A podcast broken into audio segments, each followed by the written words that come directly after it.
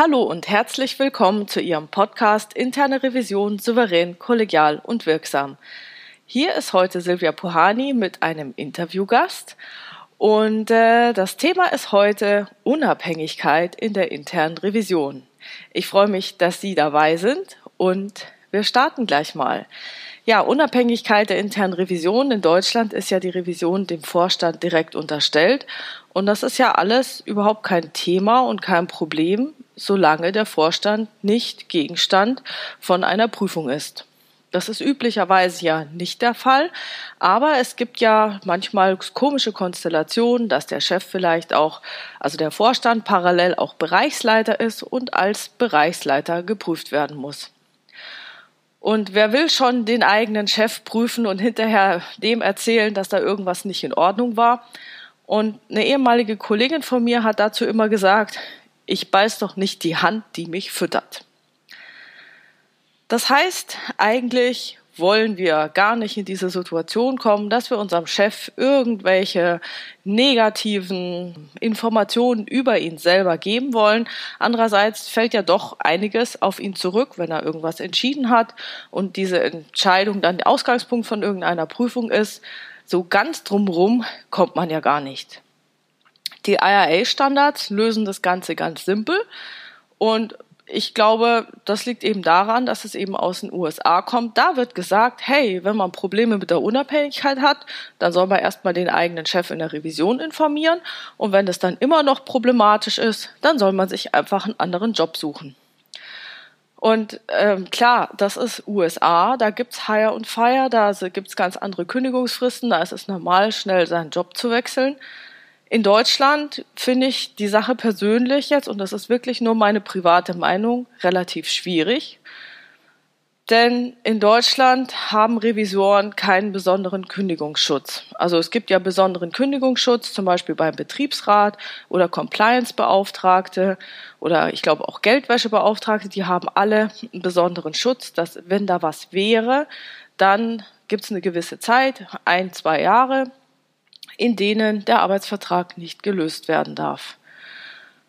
Das ist gar nicht schlecht, wenn man diesen Kündigungsschutz hat, weil dann hat man Möglichkeiten, nach einem Anschlussjob zu suchen und eine Alternative zu finden. Wenn man jetzt die üblichen Kündigungsfristen hat, sechs Wochen zum Quartal, dann wird es eben relativ schwer, in der kurzen Zeit was Adäquates Neues zu finden, ohne dass man sich verschlechtert. Und das ist ein ethisches Dilemma. Daher gibt es ja auch den Code of Ethics vom IRA, der eben sagt, dass man sich da eben ethisch sauber verhalten soll.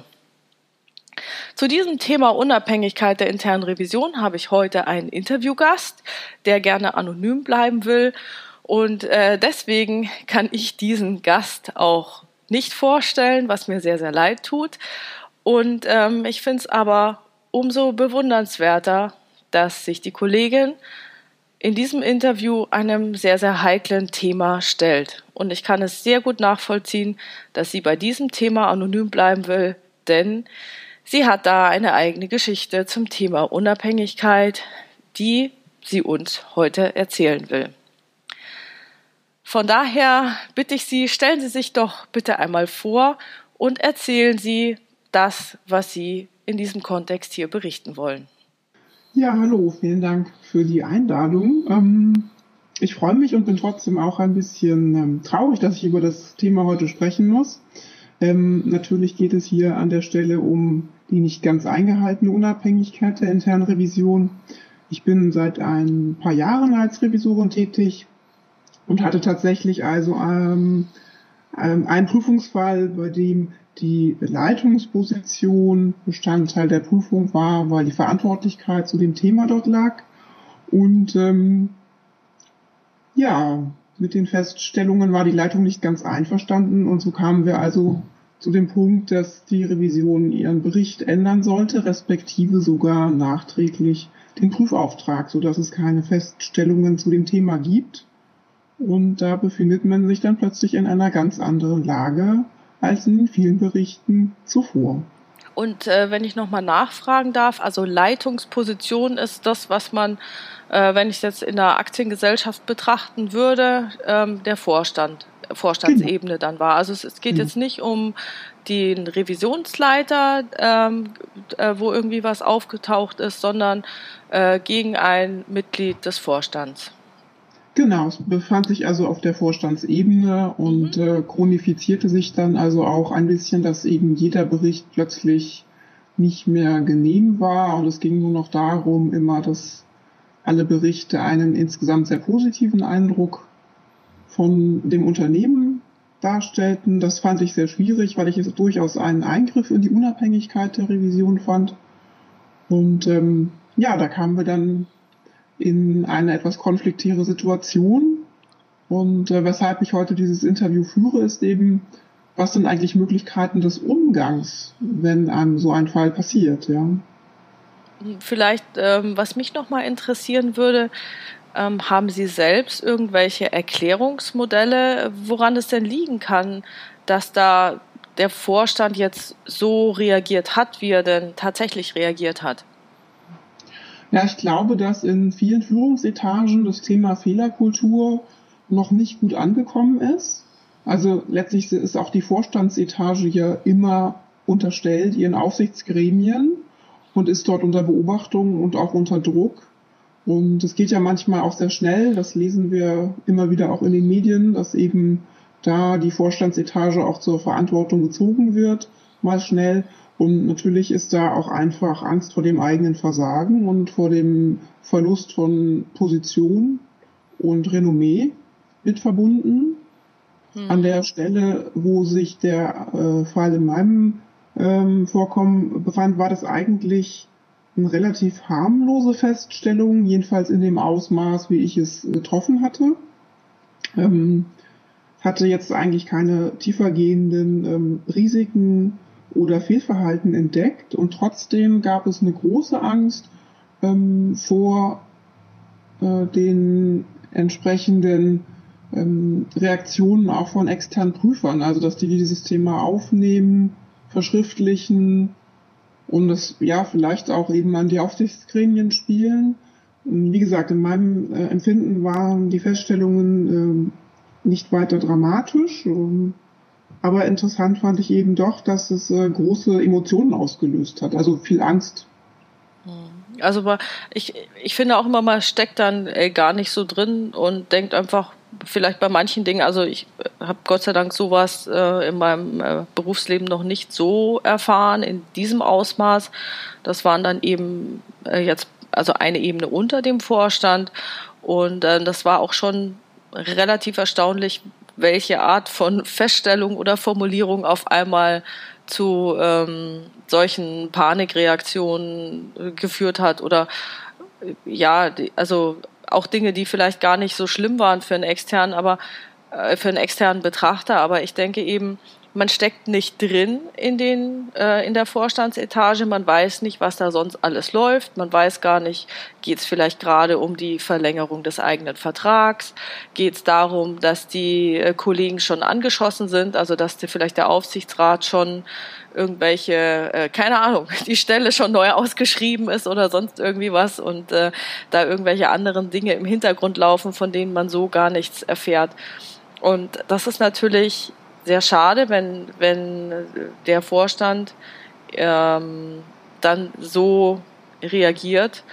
Und ähm, ja, und deswegen würde mich jetzt nochmal interessieren, bei dieser Aufforderung, Sie sollen den Bericht ändern, Sie sollen die Prüfung an sich, also den Prüfungsauftrag nochmal nachträglich anpassen.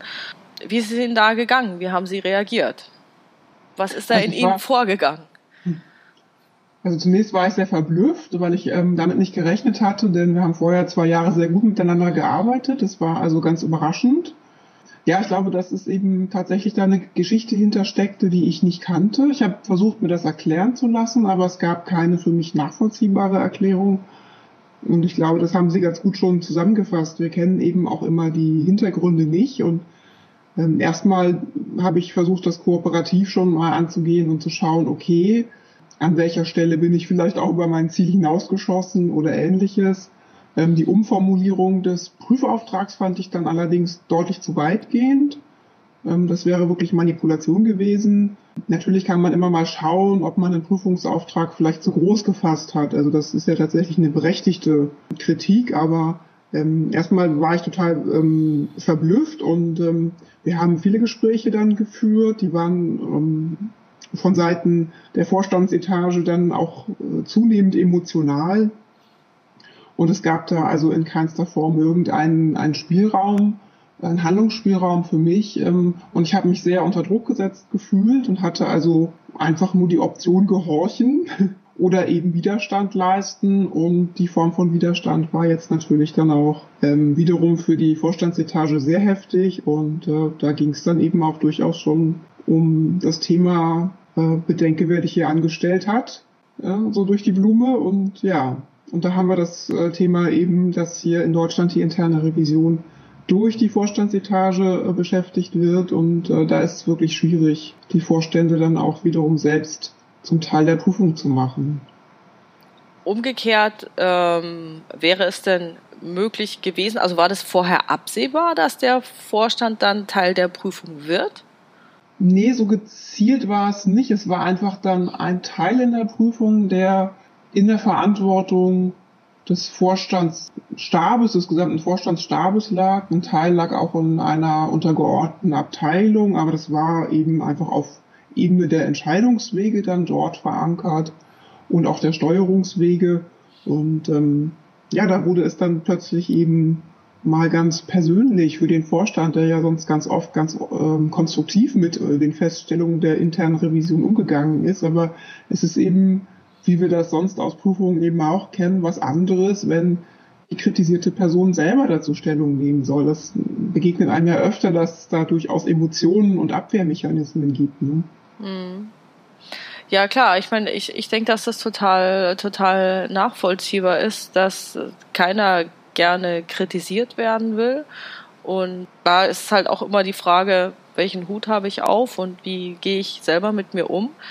Aber hier in, in diesem Fall hört sich das ja wirklich so an, als ob es nicht Absicht war, den Vorstand da reinzunehmen und er am, also zumindest für mich stellt sich das so dar, der, der Vorstand war dann am, in, einem, in einem Randgebiet ähm, betroffen, was sie jetzt gar nicht für so schlimm erachtet haben und äh, trotzdem gab es dann zu solchen heftigen Reaktionen. Jetzt hatten Sie vorhin gerade gesagt, ja, äh, Widerstand geleistet. Wie äh, können, können wir uns das vorstellen? Widerstand leisten im Sinne von, nein, ich ändere den Bericht nicht, nein, das ist ein Prüfungsauftrag. Wie sah das aus? Mhm. Also die Prüfungsaufträge waren bereits an die Aufsichtsgremien ähm, rausgegeben worden, schriftlich und unterzeichnet vom Vorstand. Und insofern ähm, war auch völlig klar, dass man äh, diesen Prüfungsauftrag natürlich nicht ändern kann. Der erste Fall war jetzt eben der beschriebene, wo der Vorstand am Rande betroffen war. Es gab aber eine weitere Prüfung, die in einem der Stäbe des Vorstands angesiedelt war, die auch ähm, ein Auftrag vom Vorstand selbst war. Und ähm, da ist es dann noch massiver eigentlich zu entsprechenden ähm, Reaktion des Vorstands gekommen. Das war ganz klar im, im äh, Entscheidungs- und Verantwortungsgebiet des Vorstandes und äh, da ist es dann nochmal massiver also aufgetreten und ähm, da sollte ich also wirklich den kompletten Bericht ähm, runterkürzen auf die paar harmlosen, also quasi nichtssagenden Feststellungen und alles andere rausstreichen. Und da wurde es dann einfach auch für mich zu heftig. Also da hätte ich dann quasi den Bericht höchstens noch in der Schublade verschwinden lassen können und ihn gar nicht fertig schreiben. Also das fand ich sehr, sehr schwierig, ähm, damit umzugehen. Mhm.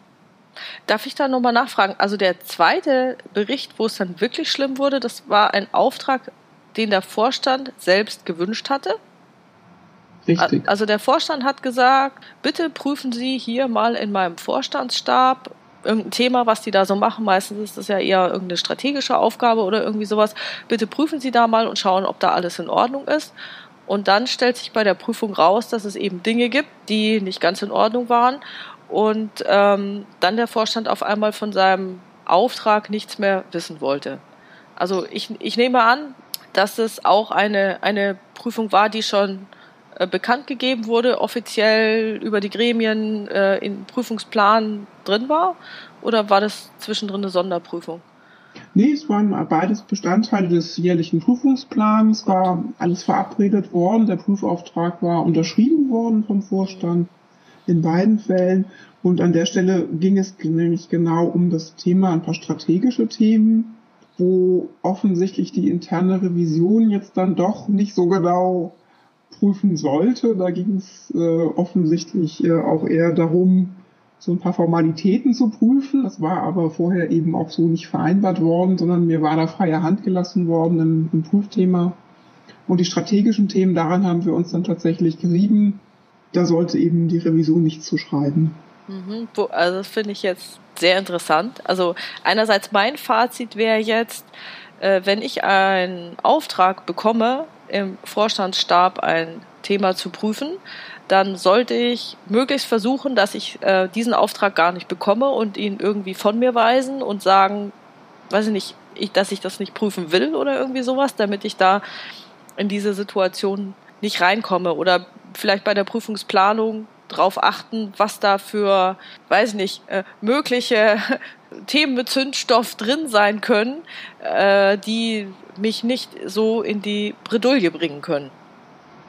Genau, also ist natürlich eine Option zu gucken, dass man den Auftrag vorher schon so stark einschränkt oder auf ein Themenkompendium begrenzt, was erstmal harmlos ist. Nichtsdestotrotz können uns ja immer wieder auch Dinge begegnen, die uns überraschen. So tief stecken wir ja vorher meist nicht drin. Oder natürlich die andere Alternative, die sicherlich auch eine gute ist, wenn es so nah ist, dann eben doch den Auftrag lieber extern zu vergeben, aber hier ist eben die Frage, kann ich das eigentlich ablehnen, als interne Revision diesen Auftrag zu übernehmen? Denn hier war ganz klar die Hoffnung, dass das Ergebnis im Sinne äh, der obersten Führung ausfällt. So im, im Sinne von, jetzt ist es auch noch schriftlich dokumentiert, dass alles ganz toll ist. Genau. Also so eine Wasch mich, aber mach mich nicht nass Prüfung mit dem Wunsch, ein gutes Ergebnis zu bekommen. Ja, eine ganz neue Definition von Revisionsmarketing, würde ich sagen. so kann man es auch bezeichnen, ja. Äh, was ich, was ich auch noch ansprechen möchte, ist dieses Thema Strategie. Ähm, ich denke, das ist ja in den, in den MA-Risk, also bei Banken auf alle Fälle so, bei Versicherungen wird es wahrscheinlich ähnlich sein, dass die Strategie an sich niemals äh, Prüfungsgegenstand sein muss. Also von daher ist man bei der Strategie an sich außen vor. Andererseits ist ja oft auch der Prozess der Strategieerstellung ein Thema, das durchaus geprüft werden muss, auch gerade bei Banken und Versicherungen. Und äh, da hatte ich auch mal ein interessantes Erlebnis zum Thema Strategie, dass dann der Strategieprozess an sich in Ordnung war, aber er hat halt einen bestimmten Input benötigt und ohne diesen Input konnte halt nicht viel rauskommen. Also man kann da nicht nur sagen, ich will, ich will mehr und ich will billiger, sondern zur Strategie gehört ja dann auch, dass man das irgendwie nochmal ein bisschen äh, klarer macht, auf welchem Wege man denn da, also auf welchem strategischen Weg man da überhaupt hinkommen will, außer ich will, ich will äh, mehr mit weniger Kosten haben. Also so, äh, da habe ich auch mal eine Erfahrung der anderen Art gemacht in diesem Zusammenhang. Ja, nochmal von meiner Seite aus vielen, vielen Dank, dass Sie bereit waren, soweit zu diesem Thema Auskunft zu geben und Ihre Situation darzustellen. Wie ist denn die Sache dann weitergegangen? Ja, wir sind tatsächlich in keinster Form mehr zusammengekommen. Ähm, ich persönlich fühlte mich nicht mehr in der Lage, dort in dem Haus zu prüfen, weil es eben eigentlich jeder Bericht in irgendeiner Form dann auf eine Gegenreaktion stieß, grundsätzlich zu versuchen, ja, mich eigentlich zu brechen, muss man sagen. Also meinen Willen zu brechen und dazu sagen, jeder Bericht sollte irgendwie verändert werden. Ich fand das ganz schwierig. Ich hatte ja auch keine, keinen Handlungsspielraum. Ich hatte auch keine Eskalationsstufe. Es gab keine weitere Leitung zwischen Vorstand und mir. Und ähm, andererseits wird ja auch eine gewisse Diskretion und Loyalität von der internen Revision verlangt. Also ähm, direkte, direkte Kontaktaufnahme mit den Aufsichtsräten ist ja auch im Allgemeinen nicht vorgesehen.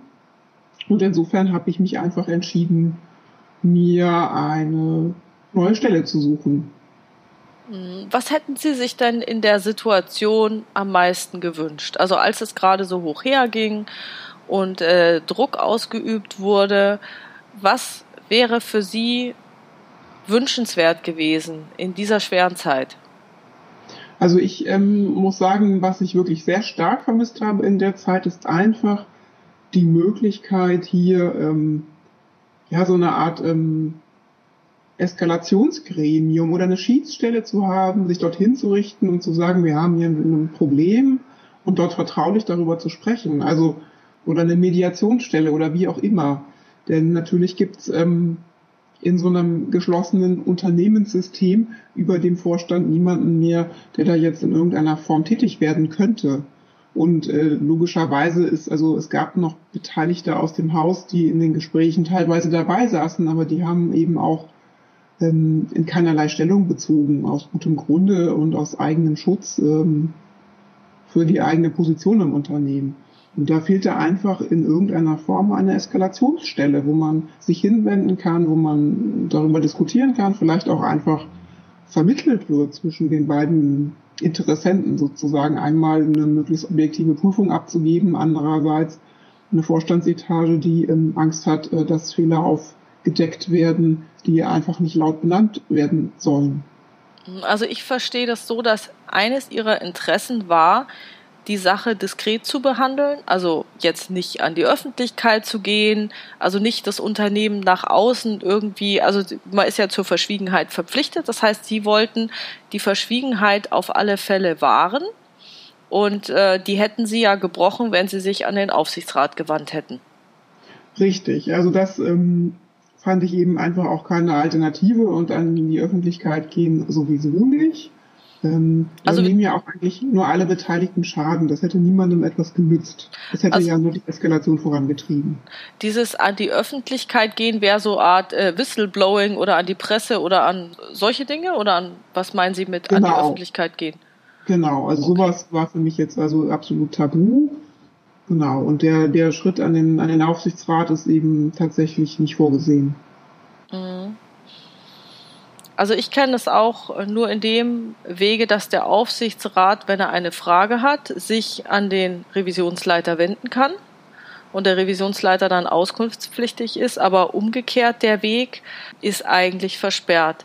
Ich kenne auch noch das Thema, dass ähm, wenn sozusagen es ein bestimmter Vorstand ist, dass man sich vielleicht an ähm, andere Vorstandsmitglieder vertrauensvoll wenden könnte, in der Hoffnung, äh, dass die sich anders positionieren oder diese Vermittlerrolle einnehmen. Äh, Gab es dazu bei Ihnen irgendwie die Chance?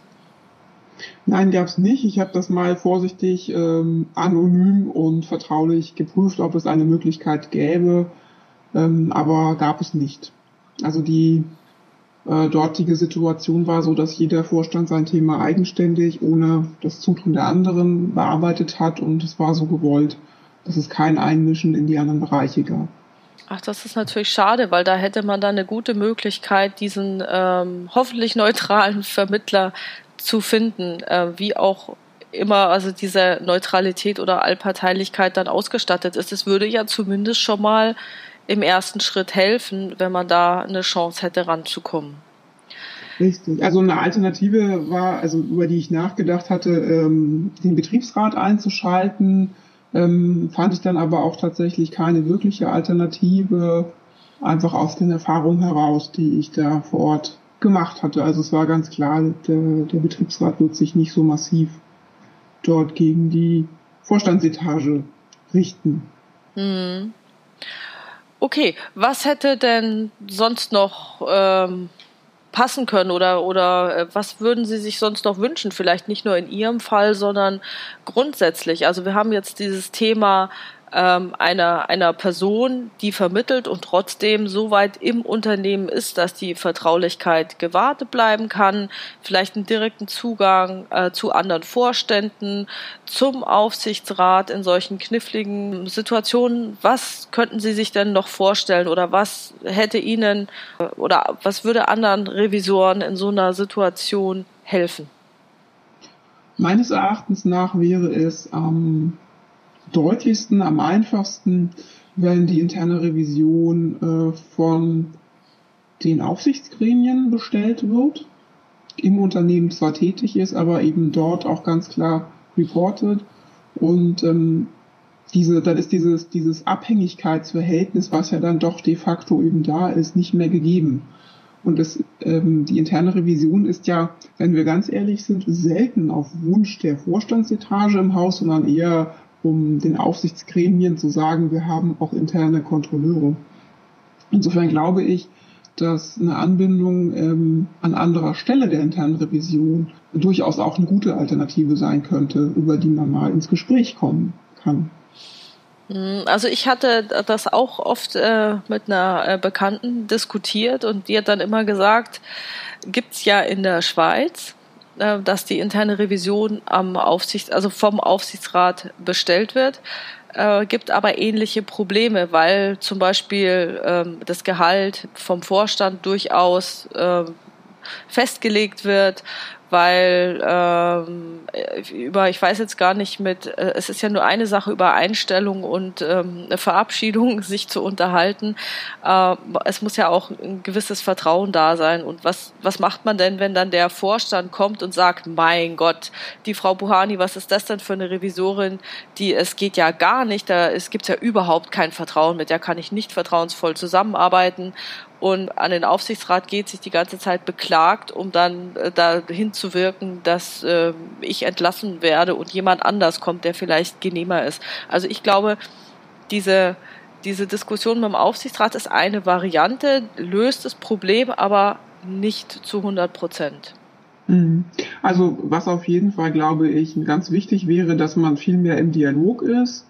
Also häufig ist es in der internen Revision ja doch so, dass wir relativ autark arbeiten und wenige äh, Termine mit der Vorstandsetage eigentlich haben, um dort über, gemeinsam über Schwierigkeiten im Unternehmen zu sprechen. Also ich glaube, eine Dialogkultur ähm, wäre da auch hilfreich, also eine intensivere Dialogkultur. Sicherlich sollte es eben auch die Möglichkeit geben, was wir vorhin schon mal kurz angerissen hatten, dass man vielleicht auch als interne Revision sagen kann, diesen Prüfauftrag möchte ich gerne nicht annehmen. Ich möchte gerne das extern weitergeben, weil ich befangen bin in dem Thema. Denn wir müssen ja auch immer unsere eigene Befangenheit an, in gewisser Weise mitdenken und ähm, auch verantworten. Ja, ich glaube, das würde ich mir auch in dem einen oder anderen Fall wünschen, dass ich nicht nur darum bitten kann, sondern ich hätte eigentlich auch gerne das Recht, eine Prüfung nach außen zu geben und zwar so, dass ich dann auch nicht hinterher das Follow-up äh, machen muss, sondern dass sozusagen dieses ganze Thema absolut abgekapselt ist und äh, vielleicht, äh, klar, ich kann es in unserer Follow-up-Datenbank erfassen und die Antworten reintun, aber die Entscheidung, ob äh, diese Antwort jetzt genügt, um die Sache zu erledigen und die Maßnahme umzusetzen, das möchte ich dann tatsächlich nicht haben. Also so ein Recht, eine Prüfung extern vergeben zu dürfen und eine Prüfung ablehnen zu können, das finde ich auch ganz charmant. Genau. Eine Sache, die wir vorhin noch mal kurz angesprochen haben, war dieses Thema Kündigungsschutz oder dass man eine gewisse Zeit hat äh, bis zur Kündigung. Also dass, dass man einen, einen, weiß ich nicht, einen Zeitraum von ein, zwei Jahren hat, in dem man dann gut die Möglichkeit hat, sich äh, was Adäquates anderes zu suchen. Äh, wie stehen Sie dazu? Hätten Sie das auch gerne gehabt?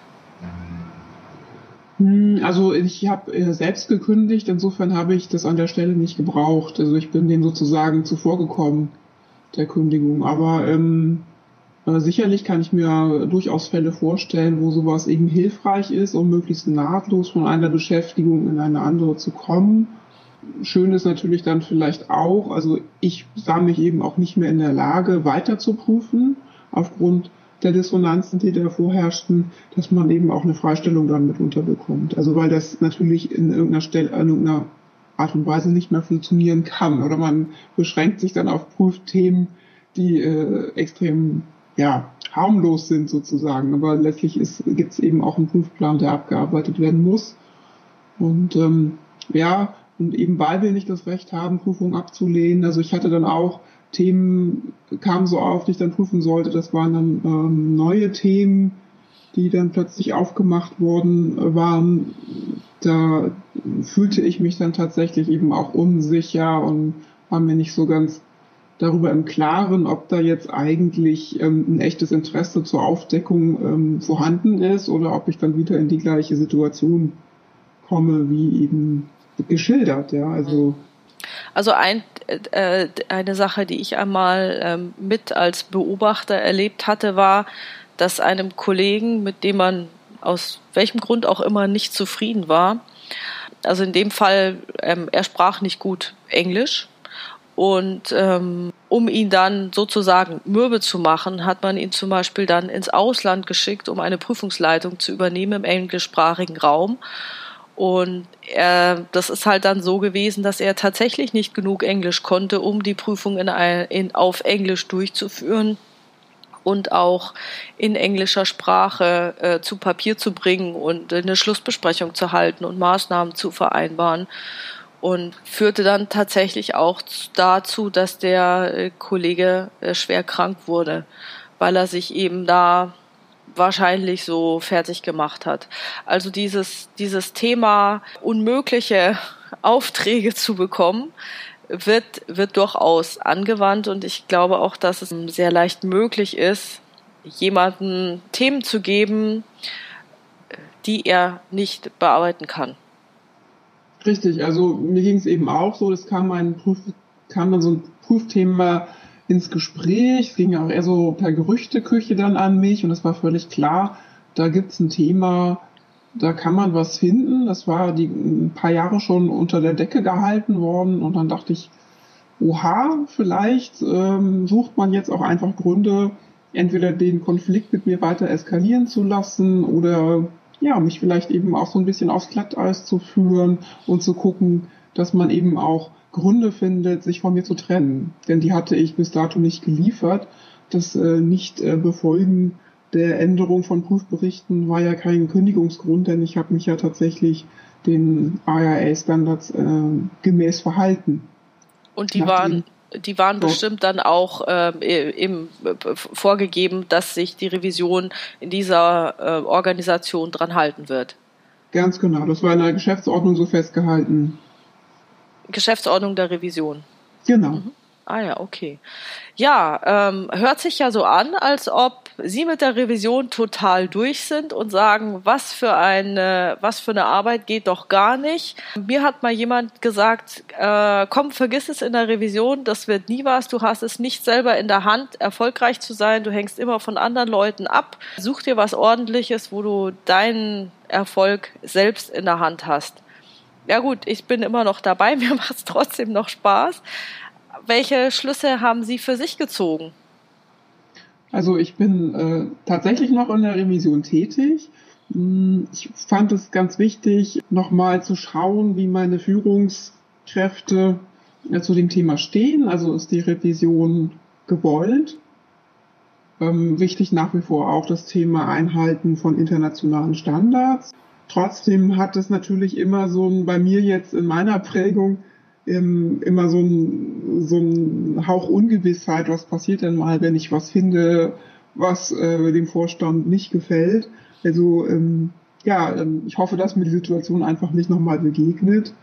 Ähm, aber klar, es ist natürlich prägend, ähm, was natürlich die Gestaltung der eigenen Tätigkeit angeht. Ich glaube, es gibt wenig Positionen, in denen man wirklich so frei ist. Also auch die Vorstände, über die wir hier die ganze Zeit sprechen, sind ja nicht so frei, wie sie immer gerne wollen würden, sonst hätten sie diese Ängste und diese Bedenken nicht gegenüber äh, festgestellten Fehlern. Also wir sind ja, glaube ich, ganz selten so frei und in der völlig freien Gestaltung unserer Tätigkeit.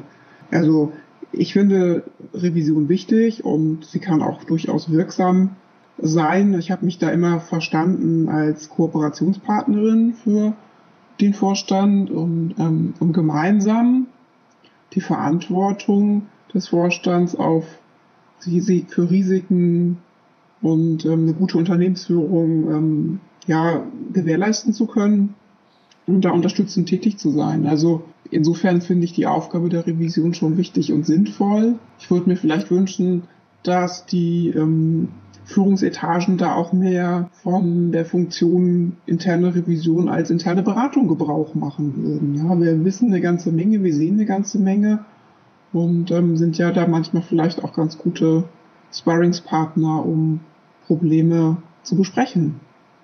Hm. Ohne dabei Entscheidungen zu treffen natürlich, aber einfach um Einschätzungen auch zu geben, denn wir gucken ja manchmal auch einfach noch tiefer rein, als das die Vorstände machen können. Hm. Was für ein tolles Schlusswort. Das, das finde ich total schön, dass Sie den Sinn der Tätigkeit so weit heben oder dass, dass der, der Sinn für Sie so wichtig ist, dass die Arbeit, auch wenn sie, wie gesagt, nicht einfach ist, auch wenn man bezüglich der Unabhängigkeit vielleicht in die eine oder andere Bredouille kommen kann, äh, trotzdem noch als sinnvoll empfinden. Das finde ich super. Ja, auf jeden Fall. Und ich hoffe, dass die Kolleginnen und Kollegen da ähm, Mut haben, auch weiterhin für einzustehen. Dann würde ich jetzt zu meinen Abschlussfragen kommen, die ich jedem Revisor und jeder Revisorin stelle. Wann und wie kommuniziert eine Revision oder ein Revisor oder eine Revisorin erfolgreich? Ich glaube, dass man das auf die allgemeine Form von Kommunikation sogar runterbrechen kann, ich kommuniziere immer dann erfolgreich, wenn ich Anschluss finde. Das heißt, wenn ähm, Sprecher und äh, Ansprechpartner quasi beide so ein bisschen auf Augenhöhe verstehen, worum geht es gerade, ja. Also ja, geglückte Kommunikation per se. Und das gilt eben genauso für die Revision. Und wir Revisoren müssen natürlich immer schauen, dass wir uns nicht zu sehr in unserem Fachjargon verstecken und ähm, haben ja ganz unterschiedliche Arbeitsebenen, mit denen wir oft zu tun haben. Das geht von der Sachbearbeitung eben bis hin zum Vorstand und dass man da eben auch auf Augenhöhe jeweils kommuniziert. Dann kann es erfolgreich sein. Wann und wie tritt eine Revisorin, ein Revisor oder eine interne Revision souverän auf? Die Frage ist natürlich, was heißt souverän? Ich glaube, souverän sind wir dann, wenn wir im Einklang mit uns selbst sind, wenn wir unsere Aufgabe kennen, ähm, uns damit äh, wohlfühlen, natürlich um, auch ein gewisses, ein gewisses Wissen dabei im Gepäck haben, aber auch zu unseren Fehlern stehen und zu unserem Nichtwissen stehen. Ich glaube, dann sind wir souverän, wenn wir einfach menschlich sind. Wann und wie ist ein Revisor, eine Revisorin oder eine interne Revision kollegial? Ich glaube, wenn wir ähm, uns von dem Bild des Korrektivs lösen, die Revision als Korrektiv und uns eben mehr als Partnerin oder Partner auf Augenhöhe verstehen. Wann ist eine interne Revision aus Ihrer Sicht wirksam? Wenn sie zum Beispiel ähm, erfolgreich kommuniziert und äh, aus der erfolgreichen Kommunikation heraus dann auch noch ähm, sinnvolle Veränderungs- oder Verbesserungsmaßnahmen entstehen. Wie sieht die interne Revision in zehn Jahren aus? Ich glaube, dass die interne Revision sich stark wandeln wird, so wie die Arbeitswelt an sich auch durch die starke Digitalisierung. Ich glaube, dass die Aufgaben der Revision sich wandeln werden, genauso wie die Aufgaben von Führung. Das heißt, wir werden nicht mehr Belege oder ähnliches prüfen, sondern tatsächlich eher Systeme prüfen und die Schnittstelle zwischen Systemen und natürlich zwischen den Menschen und den Systemen, aber auch zwischen den Menschen selbst. Also das Thema Kommunikation ist ja auch etwas, was wir alltäglich ganz, ganz oft sehen, wo es mal hakt im Unternehmen. Welche Wünsche haben Sie an die Revision oder für die interne Revision?